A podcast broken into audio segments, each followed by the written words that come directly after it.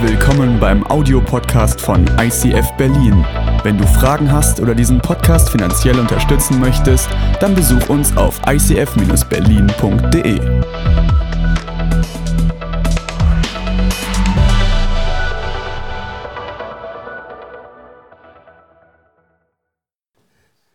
Ey, habt ihr gesehen, dass die, die T-Shirts, vielen Dank für diesen krassen Tanz, habt ihr gesehen, dass die T-Shirts Joy drauf hatten? Freude.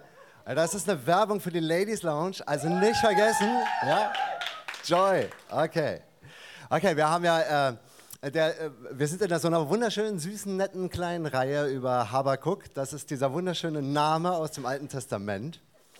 Falls du gerade dabei bist, Kinder zu bekommen und es wird ein Junge, Habakuk ist so ein schöner Name. Okay, Habakuk. Ich erzähle ein paar Sachen drumherum, weil die echt wichtig sind, aber die waren, falls du das letzte Mal da warst, dann hast du, das ist einfach nur eine Wiederholung. Aber, aber nur kurz, okay? Eine Wiederholung, eine kurze. Es gibt, äh, die Bibel ist geteilt in zwei Teile. Einen sehr, sehr, sehr uralten Teil und einen sehr alten Teil. Der uralte Teil nennt sich Altes Testament und der hört auf, das Alte Testament hört damit auf, dass zwölf Propheten etwas zum Besten geben. Und wenn du den Namen Prophet schon hörst, dann weißt du wahrscheinlich, hast du so ungefähr eine Vorstellung, das sind die Typen mit dem Bart. Ich weiß gar nicht, ob die alle einen Bart, nee, die hatten bestimmt nicht alle. Ach, ist auch egal. Zwölf Propheten und diese zwölf Propheten, die hatten so, die haben etwas Besonderes gemacht. Die meisten davon haben einen krassen Draht zu Gott gehabt und konnten sich das nicht verkneifen, zu den Menschen zu gehen und denen zu sagen, was Gott von ihnen denkt. Und es waren manchmal richtig, richtig harte Sprüche. Wenn jemand dabei war, der andere Leute übers Ohr gehauen hat, irgendein Versicherungsvertreter oder Gebrauchtwagenhändler oder Makler oder Banker oder sowas, ne? naja gut, nicht alle sind so. Aber es gab Leute, die haben damals alle übers Ohr gehauen. Und dann kamen die kleinen die Propheten an und haben gesagt, ihr macht alles falsch. Ihr seid Lügner. Ihr bringt das Volk in den Abgrund und die haben soziale Ungerechtigkeit angeprangert. Aber richtig. Und das haben sie fast alle gemacht, bis auf einer. Und das ist der Habakuk. Der Habakuk hat das andersrum gemacht. Der hat gedacht, was die Menschen, hat die Menschen angeguckt und hat nicht, hat nicht den Menschen gesagt, was Gott denkt, sondern hat Gott gesagt, was die Menschen denken. Der hat das andersrum gemacht. Und äh, mit diesem Wissen heiße ich dich herzlich willkommen bei Habakuk, weil ich glaube, dass du das auch manchmal machst. Ich glaube, dass du, und zwar völlig egal, ob du Christ bist oder nicht Christ oder was auch immer du für eine Glaubensrichtung mitbringst in diesen Raum, ich glaube, du kennst das, dass du Gott was zu sagen hast. Du willst ihn zur Rede stellen. Was mich wahnsinnig beeindruckt ist an diesem Habakuk, ist dieser komische Name. Der Name Habakuk hat eine Bedeutung und es ist ein hebräischer Name und du kannst ihn nicht so richtig übersetzen. Also das eine wäre vielleicht umarmen und das andere wäre ringen oder festhalten, klammern. Äh, das ist irgendwas zwischen Liebe und Kampf. Dieser Name, der drückt eine Spannung aus, die du vielleicht auch kennst. Habakuk. Ich möchte euch das mal ganz kurz vormachen, den Namen. Ich spüre euch, ey Stefan, ich brauche dich jetzt mal. Stefan, ich brauche dich. Ich möchte gerne diesen Namen vorspielen. Ja? Stefan, ähm, die eine Bedeutung von Habakuk heißt umarmen.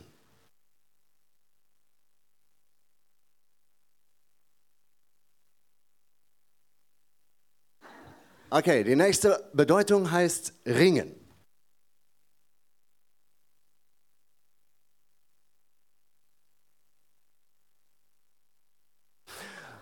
Okay, und wieder eine Bedeutung. Stefan, halt, ich brauche dich noch, ich brauche dich noch. Wieder eine Bedeutung, dieses Festhalten, dieses Klammern. Ja? Pass auf, Stefan. Ich halte dich jetzt am Bein fest und du läufst trotzdem. Ich stelle mich hinter dich.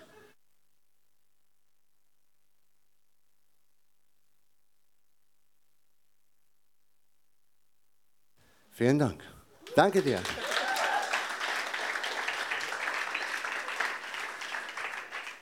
Habakuk. Auf der einen Seite umarmt er Gott und auf der anderen Seite will er kämpfen.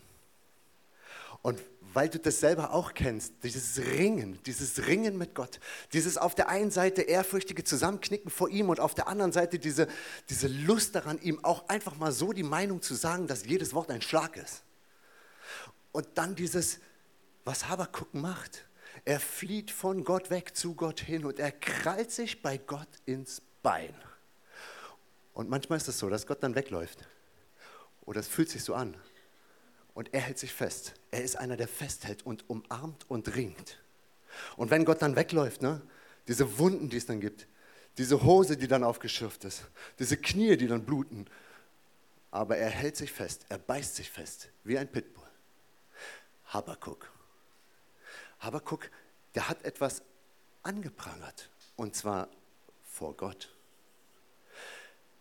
eine von diesen Essenzen, die er angeprangert hat, heißt, ey Gott, warum, warum, zur Hölle nochmal hat er wahrscheinlich nicht gesagt, aber er hat gesagt, warum geht es eigentlich den, den Guten so schlecht und den Schlechten so gut?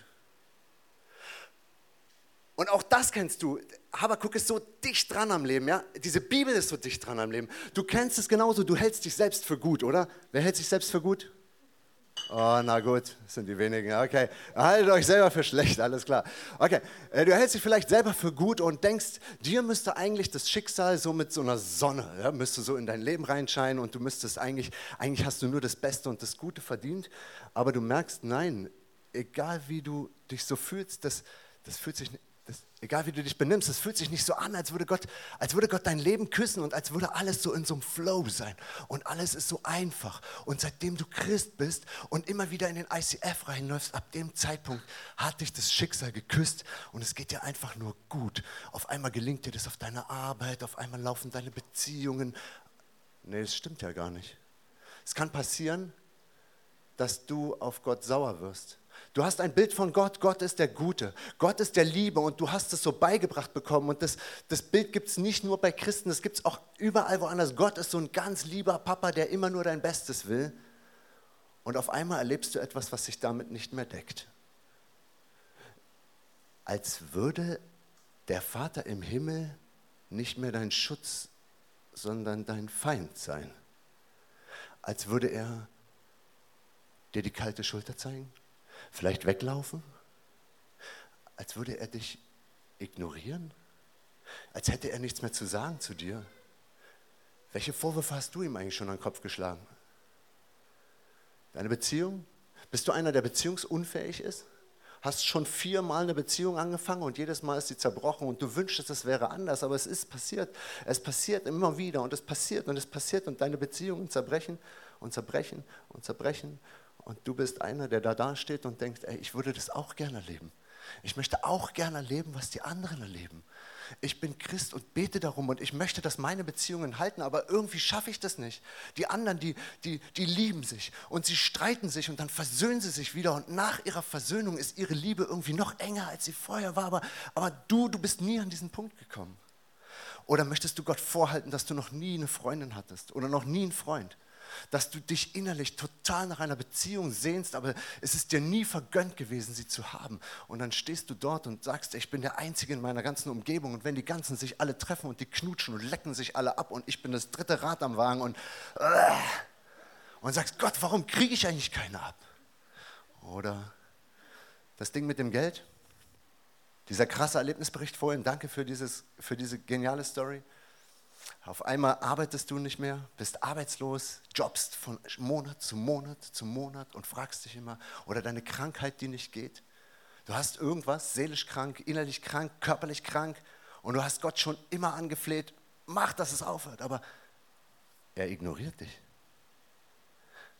Ich lese euch das Ding mal von Habakuk vor. Habakuk 2, ja, das ganze Ding besteht eigentlich nur aus drei Abschnitten, drei Kapiteln. Und ich lese euch mal die ersten vier Verse von dem zweiten vor. Ich sage, dass ich meint Habakuk. Ich sage, ich stelle mich auf meinen Posten und halte dort aus. Ich warte angespannt darauf, was der Herr mir, zu, mir sagen wird.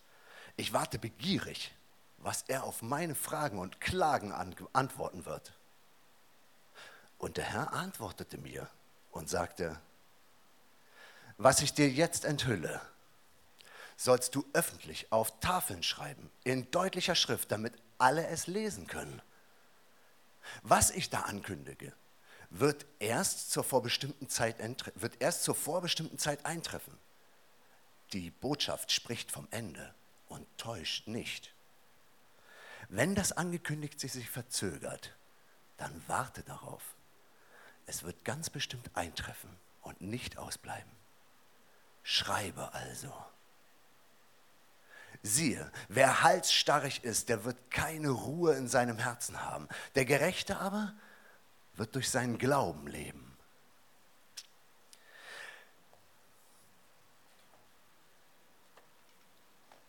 Hey, ich habe mir ein Handtuch mitgebracht. Nein, ich habe das, ich habe das von.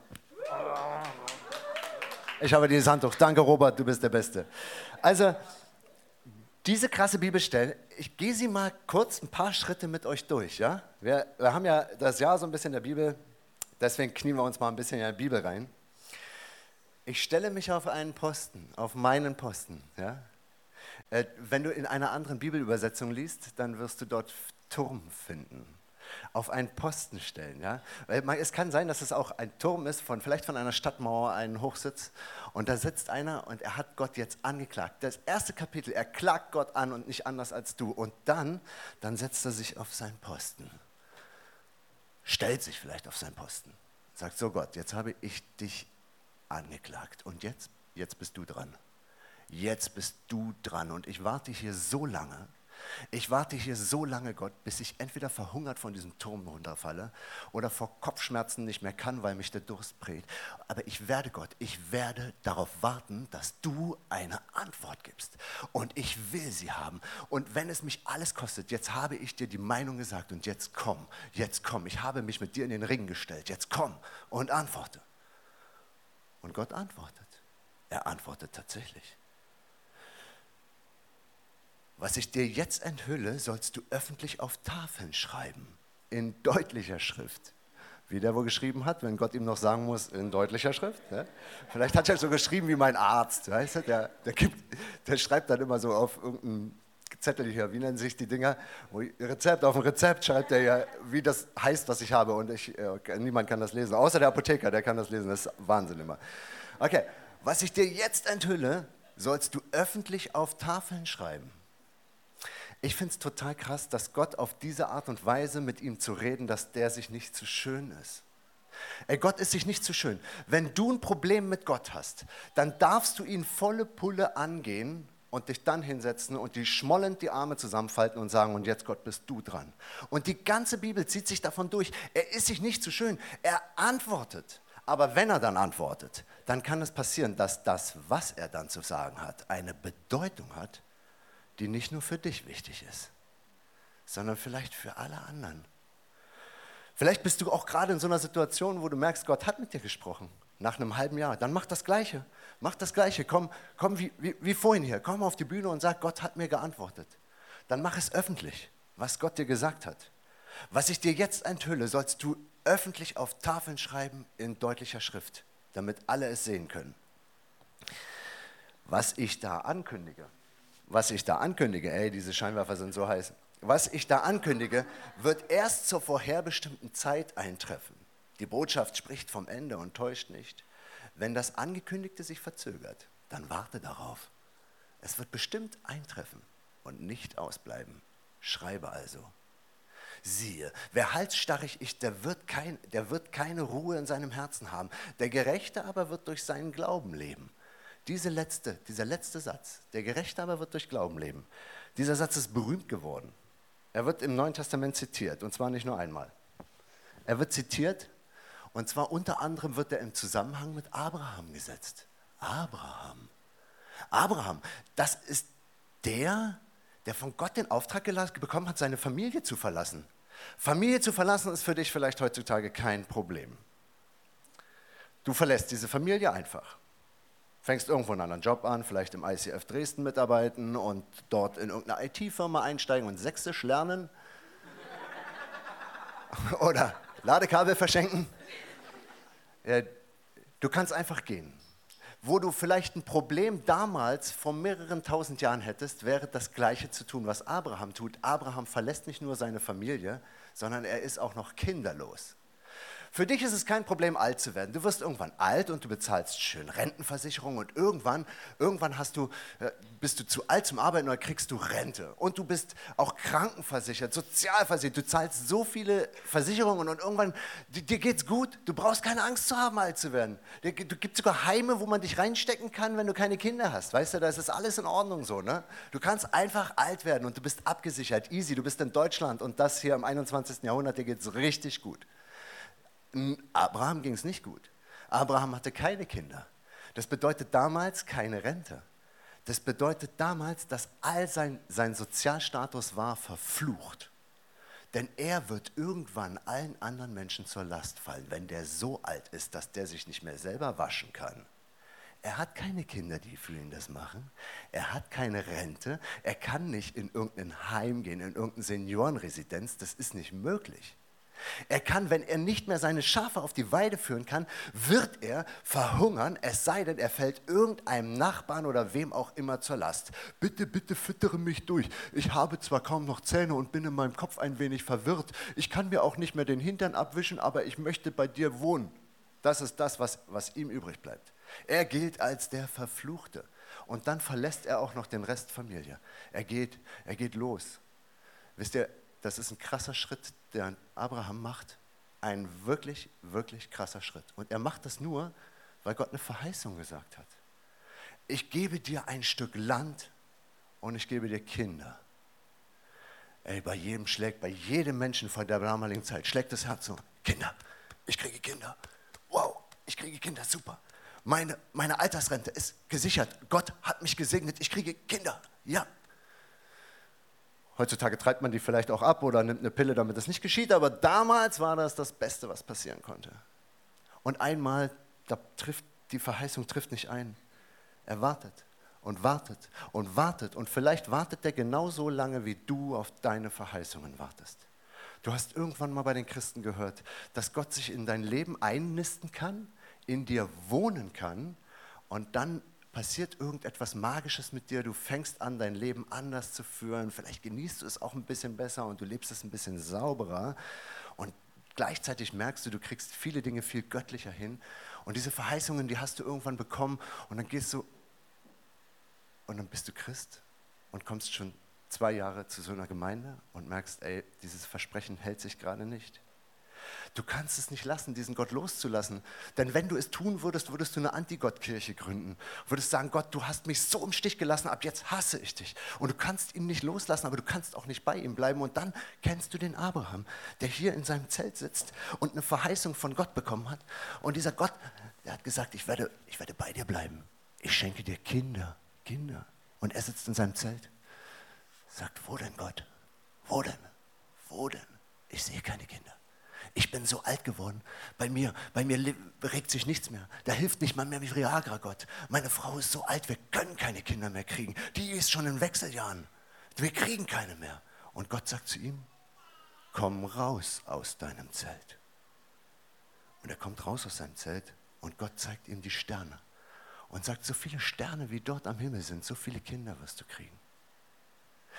Ey, wenn bei dir das Leben gerade so ist, dass du Gott anschreien möchtest, wenn bei dir das Leben gerade so ist, dass du eigentlich nur noch auf deiner Zunge Christ bist und dein Christsein eigentlich nur noch darin zeigst, dass du sonntags hierher kommst und sonst ist aber dein ganzes Glaubensleben im Arsch, weil du eigentlich nichts mehr von diesem Gott hast, weil du nicht mehr merkst, dass er tatsächlich aktiv in dein Leben eingreift, weil du denkst, all seine Prophezeiungen, all seine Verheißungen, all das, was ihn eigentlich charakterlich ausmacht, spielt für viele eine Rolle, aber nicht für dich, denn du bist alleine und dein Glaube, deine Vorstellung von einem guten Gott kollidieren mit deiner Wirklichkeit.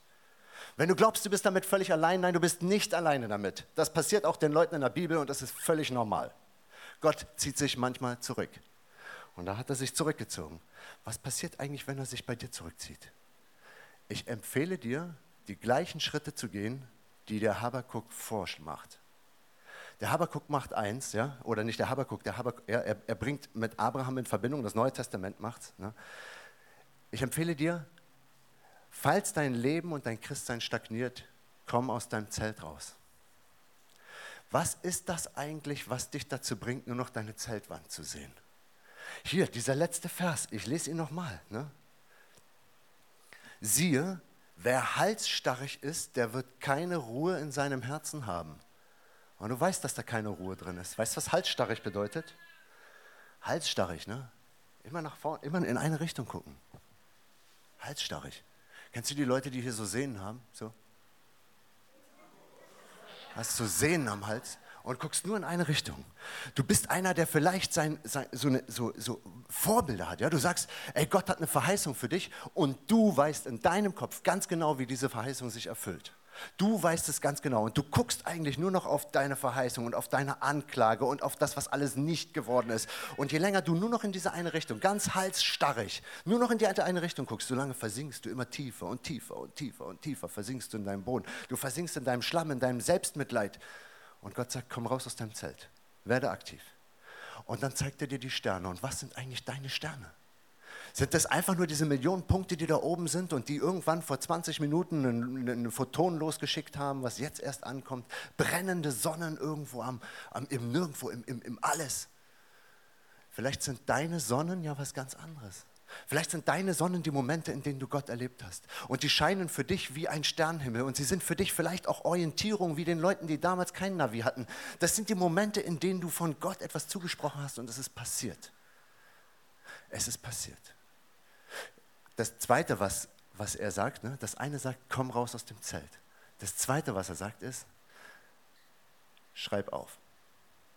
Wann hast du das letzte Mal aufgeschrieben, was Gott mit dir vorhat? Wann hast du das letzte Mal aufgeschrieben, was du gebetet hast? Wann hast du das letzte Mal aufgeschrieben, was du mit Gott für ein Zeugnis erlebt hast, damit du dich Jahre später noch daran erinnern kannst? Es war es ein paar Jahre her, da habe ich mit jemandem zusammen gebetet. Wir haben uns immer mittwochs, glaube ich, getroffen und haben immer nur, wir haben eigentlich, wir haben aufgeschrieben, wofür wir gebetet haben, eine Liste. Wir haben erstmal eine Liste gemacht, dann haben wir die abgebetet, dann haben wir das Heft zugemacht, haben uns verabschiedet und sind nach Hause gegangen. Ich zu mir oder, oder wir waren bei ihm oder irgendwie. Ja? Nach eineinhalb Jahren Beten war ich echt gespannt. Wir haben ein Gebetstagebuch geführt und ich war neugierig und er auch. Und wir haben dieses Gebetstagebuch aufgemacht und die ältesten Seiten angeguckt, wo wir angefangen haben zu beten. Und es ist mir immer ein bisschen unangenehm, das zu sagen, weil es total märchenhaft ist. Es ist wirklich märchenhaft. Zu 100 Prozent hat sich Gott der Dinge angenommen, die wir aufgeschrieben haben. Zu 100 Prozent.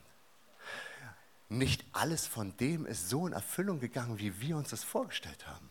Aber es gab nichts, was Gott nicht angenommen hat. Keine einzige. Ey, ist das nicht so ein Grund für Halleluja? Komm, sag mal Halleluja kurz. Halleluja. Ey, Gott ist mächtig und groß und er handelt. Und falls du so ein, deine Vision, deine, deine Sterne, deine, deine Sonnen irgendwo, die jetzt verdunkelt in der Nacht irgendwo sind, Schreib sie dir auf. Das meiste, was du nur in deinem Kopf hast, nur gehört, nur gesagt hast, das vergisst du wieder. Aber was du aufgeschrieben hast, was, wer, wer schreibt, der bleibt. Du wirst sehen, dass sich eine Spur des Segens durch dein Leben durchzieht, obwohl du jetzt gerade in einem Frustmoment bist und nur darauf wartest, dass Gott sich meldet. Und du denkst, du bist alleine, aber er arbeitet im Hintergrund.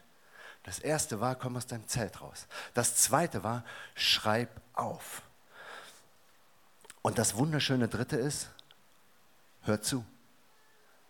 Gott sagt zu Habakkuk, hör zu, hör zu. Wenn er redet, hör zu. Die Halsstarrigkeit.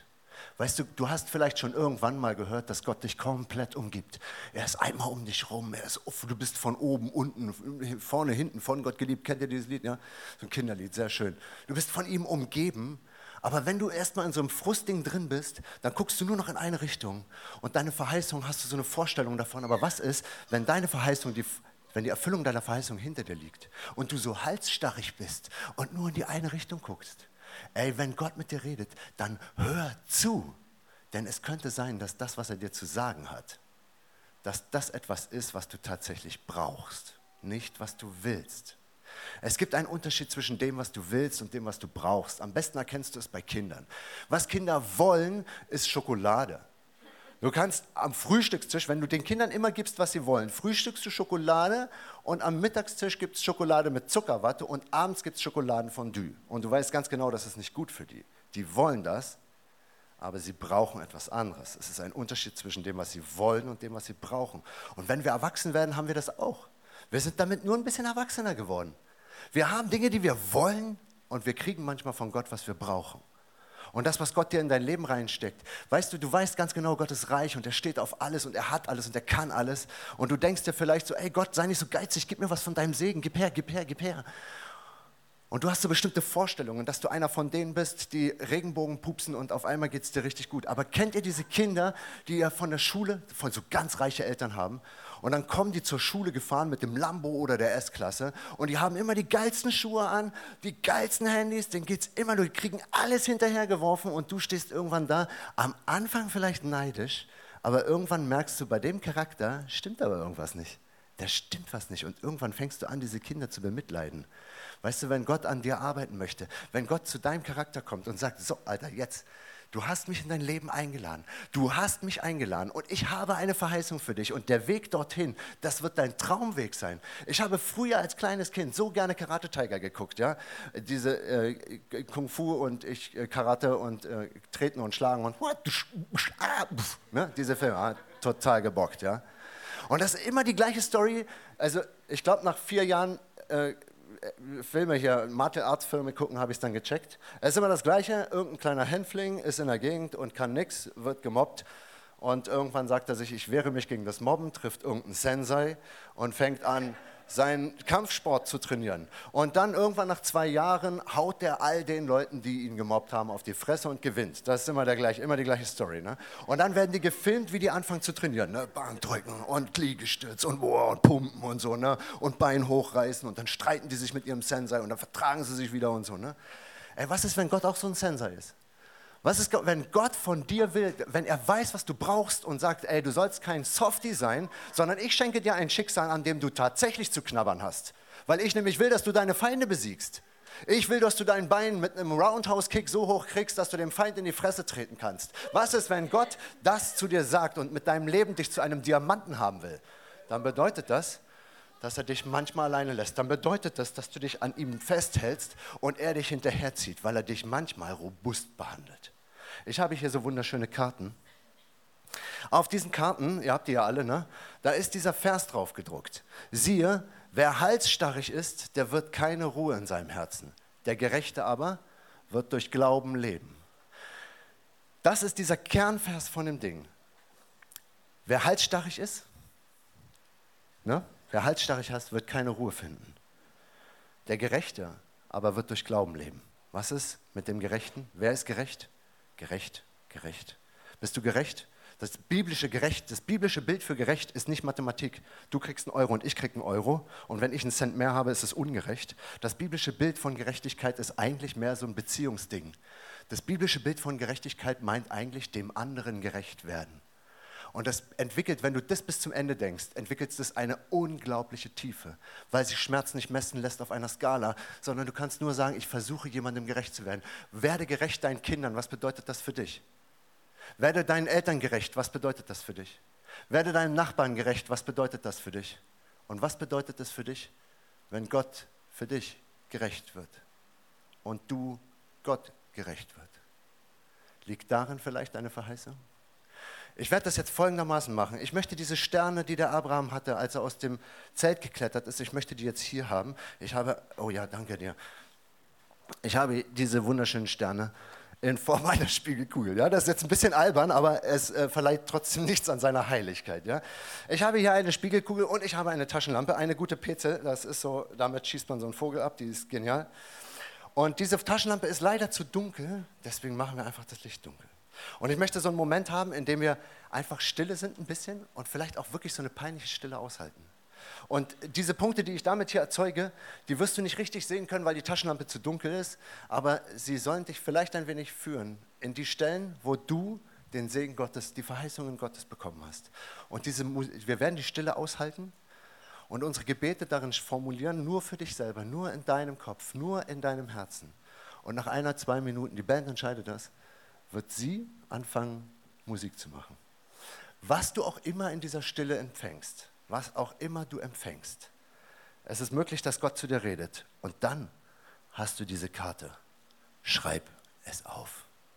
Schick dir diese Karte selber. Schick sie für jemanden, der gerade in einer Durststrecke ist, weil dir es gerade gut geht. Schick sie deinem Habakuk in deiner Umgebung. Oder schreib es dir einfach auf, weil das, was Gott zu dir zu sagen hat, ist wichtig.